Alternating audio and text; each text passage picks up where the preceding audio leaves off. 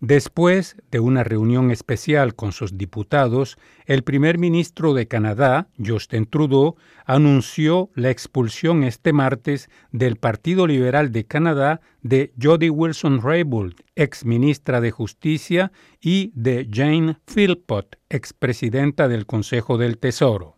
Hace ya 54 días que el primer ministro se debate como diablo en agua bendita después que la entonces ministra de Justicia y Procuradora General de Canadá, Jody Wilson-Raybould, hubiera denunciado la presión de la que ella habría sido víctima por parte del personal de la oficina del primer ministro y en particular por parte de Gerald Butts, secretario principal y brazo derecho de Justin Trudeau, con respecto al expediente de la firma de ingenieros SNC Lavalin, una multinacional quebequense acusada de corrupción. A partir de ese momento, los líderes de los partidos de oposición en Ottawa, en particular Andrew Scheer, líder de la oposición oficial y jefe del Partido Conservador de Canadá, pero también del nuevo Partido Democrático, han martillado sobre el mismo clavo para que el gobierno de Justin Trudeau esclarezca esta situación.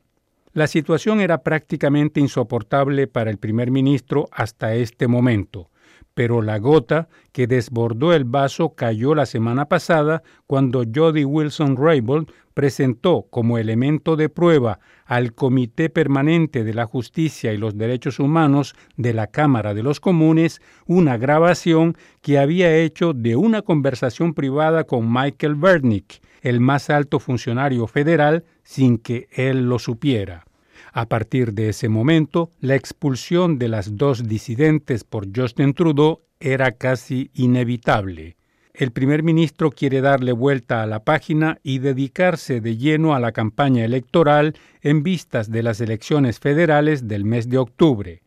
Ahora que la decisión se tomó, Joel Lightbound, un diputado liberal y secretario parlamentario del ministro de Finanzas, afirma estar contento que el partido pueda concentrarse sobre lo que cuenta verdaderamente, porque en el transcurso de las últimas semanas, con toda la atención concentrada sobre la controversia, Estadísticas Canadá publicó un informe en el que afirma que los liberales en los tres años en que han estado en el poder redujeron la pobreza de 20% en el país. Pablo Gómez Barrios, Radio Canadá Internacional, Montreal.